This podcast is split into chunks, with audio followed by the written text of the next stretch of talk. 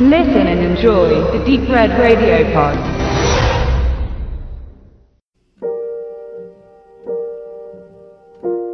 The Rover von David Mikot.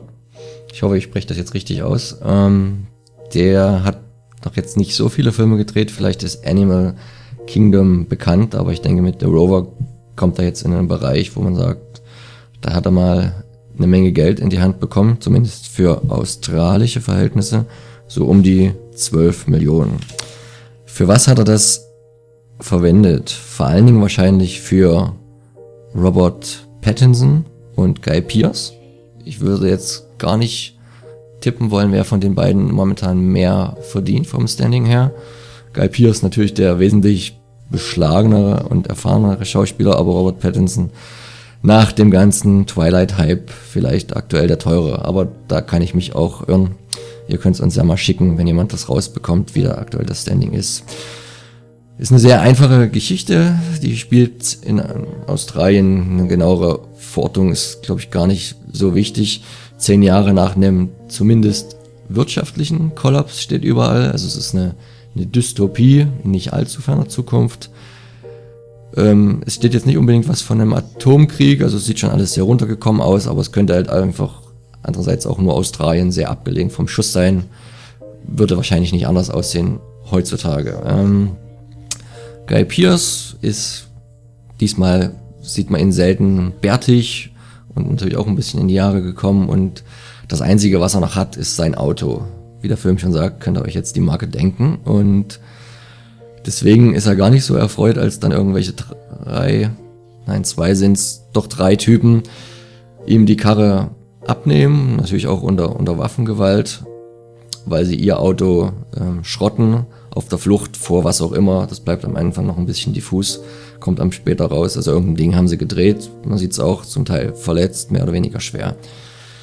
Und das ist halt so der Beginn von einer Verfolgung, dass Sky Pierce sich quasi an die Fersen derjenigen heftet, äh, um sein geliebtes Auto wieder zu bekommen. Also er kriegt zwar den ihre Karre wieder startklar, was die nicht vermocht hatten, aber seinem Auto ist ihm so viel wichtiger als der Jeep, den er aktuell hat, dass er da unbedingt hinterher muss. Und ja, das ist ungefähr so der Film.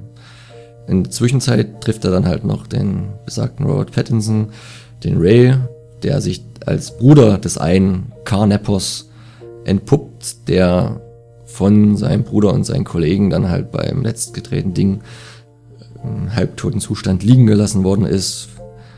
Er weiß nicht so genau, ob er das jetzt seinem Bruder persönlich nehmen soll oder ob er wirklich dachte, dass er tot ist. Und er, es entsteht dann so eine Zweckgemeinschaft mit Guy Pierce. Die beiden machen sich halt auf und die einzige Spannung ist so ein bisschen darin, wie doll wird es jetzt und wer überlebt das Ganze. Ansonsten ist es halt ein Film, den man positiv unterstellen könnte. Man muss sich auf seine Langsamkeit einlassen, dass er das bewusst als äh, stilistisches Mittel gewählt hat, um die, die, die Tristheit dieser Zeit ähm, gut rüberzubringen, äh, die Trostlosigkeit, äh, dass da nichts viel ist für Freude, für, für Emotionen dass halt der Film dann letztendlich genauso das dem Zuschauer ausliefern muss. Wenn man es ihm, wie gesagt, positiv auslegen will, jemand anders könnte meinen, der ist halt einfach langweilig und langatmig, weil halt die wenig handelnden Personen man auch immer fragen muss, tragen sie das Ganze, reicht mir das? Ist jetzt, ist das jetzt die Oscar-Rolle für Guy Pierce oder das, ähm, die Neuerschaffung von Robert Pattinson seiner selbst, um halt den Edward abzustreifen. Er spielt da so ein bisschen etwas minder bemittelten Charakter, der äh, in seinen besten Zügen wo an, ähm, wie meine Kollegin Sophia meinte, in äh, Leonardo DiCaprios Gilbert Grape irgendwo in Iowa, das Darstellung äh, erinnerte. Ähm, ich weiß jetzt nicht, ob das, wenn man sagt, das ist jetzt die Kopie davon, ob das jetzt so besonders toll ist. Ich habe das jetzt nicht als so übermäßig äh, gelungenes Rollenanlegungsprofil verstanden, auch wenn es natürlich ihm sicher mehr abverlangt hat, als den bleichen Vampir da in der Twilight-Geschichte zu geben. Von Guy Pierce es ist eine relativ sprachlose Rolle, sicher viel auf Mimik und Gestik ausgelegt. Ähm, und ich finde, er wirkt da auch besser als in manch anderen Projekten. Ähm, aber es, es hat mir in dem Sinne noch nicht so doll gereicht. Es kommt ab und zu mal so ein extremer, kurzer Gewaltausbruch, wo man dann am Anfang auch erschrickt, weil man denkt, Guy Pierce, der ist zwar stoisch und er will sein Auto wieder haben, aber er versucht es dann auch erstmal ganz nett und mit, mit Reden. Und als er dann merkt, das reicht nicht mehr, dann besorgt er sich auch eine Knifte bei irgendeinem äh, Zwergwüchsigen und als der dann bezahlt werden will und Guy Pierce kann ihn nicht bezahlen, da gibt es halt sofort die Kugel in den Kopf, das kommt relativ kompromisslos und hart, es gibt noch ein paar andere Szenen, die in die Richtung gehen, aber das wird halt Action-Fans nicht genügen, der Film ist auch nicht umsonst eher als, als Crime-Drama ausgeschrieben, aber selbst als Drama ist es dann wiederum nicht schwer genug. Ich weiß gar nicht, wie ich es so richtig beschreiben soll.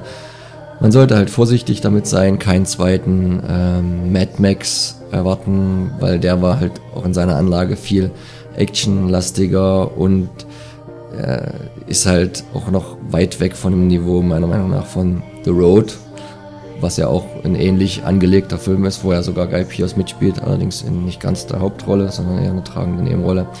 Wer darauf steht, darf ruhig mal einen Blick riskieren. Ähm, alle anderen können den leider getrost übergehen, trotz der zwei namhaften Darsteller.